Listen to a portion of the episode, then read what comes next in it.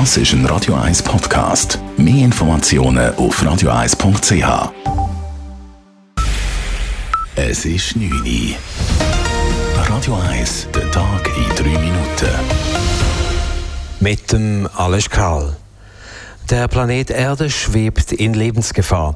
Dies ist die Hauptaussage des neuesten Berichts des UNO-Weltklimarats. Dieser warnt vor drastischen Folgen des Klimawandels. Ohne Gegensteuer stehe ein Kontrollverlust bevor.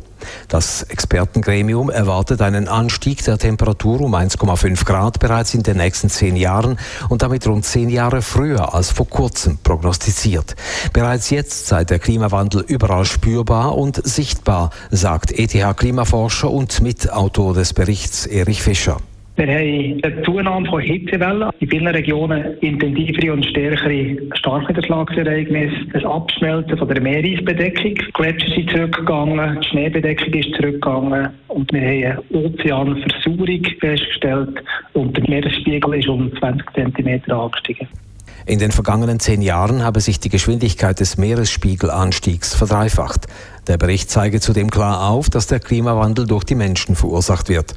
Um den CO2-Ausstoß bis 2050 auf Netto Null zu senken, wie dies das Pariser Klimaabkommen vorsieht, müsse man nun schnell handeln.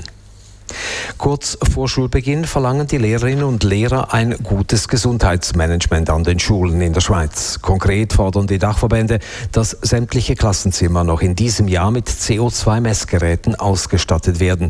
Es reiche nicht, zum Lüften aufzurufen, finden sie. Die Lehrerverbände wollen auch regelmäßige Massentests bei den Schülern. Damit könnten Fälle frühzeitig erkannt, Übertragungsketten unterbrochen und eine Quarantäne oder gar Schulschließungen verhindert werden. Seit einer Woche nun lodern vielerorts in Griechenland teils riesige Waldbrände. Besonders betroffen war auch heute die große Insel Euböa östlich vor Athen. Dort mussten hunderte Menschen ihre Häuser verlassen, während sich mancherorts die Flammen bis zum Meer ausgeweitet haben. Dort haben Fähren und andere Schiffe die Geflüchteten aufgenommen. Weitere Orte bereiten sich wegen der Flammen auf eine Evakuierung vor. Viele Haushalte sind ohne Wasser und ohne Strom.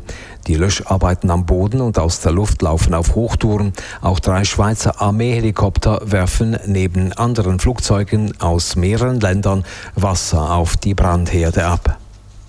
Der Schweizer Fußballverband hat seinen neuen Nationaltrainer Murat Yakin offiziell vorgestellt. Der 46-Jährige übernimmt das Amt von Wladimir Petkovic, der seinen Vertrag vor zwei Wochen nach sieben Jahren aufgelöst hat.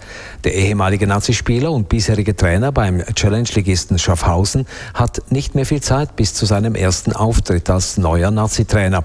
Am 1. September steht ein Test gegen Griechenland an. Vier Tage später bereits gilt es in der WM-Qualifikationspartie gegen Italien Italien ernst.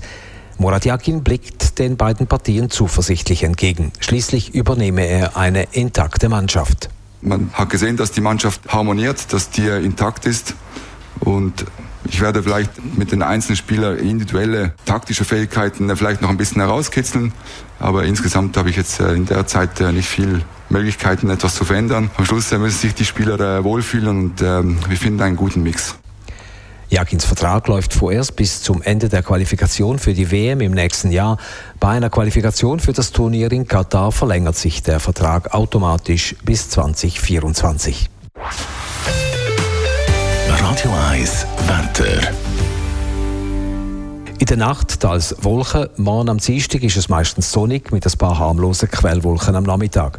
Temperatur am Morgen zum Aufstehen um die 11 bis 13 Grad, am Nachmittag dann wieder sommerliche 26 bis 27 Grad. Das war der Tag in 3 Minuten.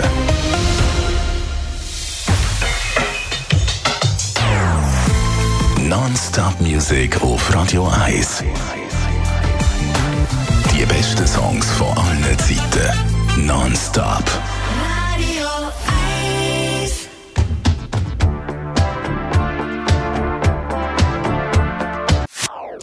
Das ist ein Radio 1 Podcast. Mehr Informationen auf radio1.ch.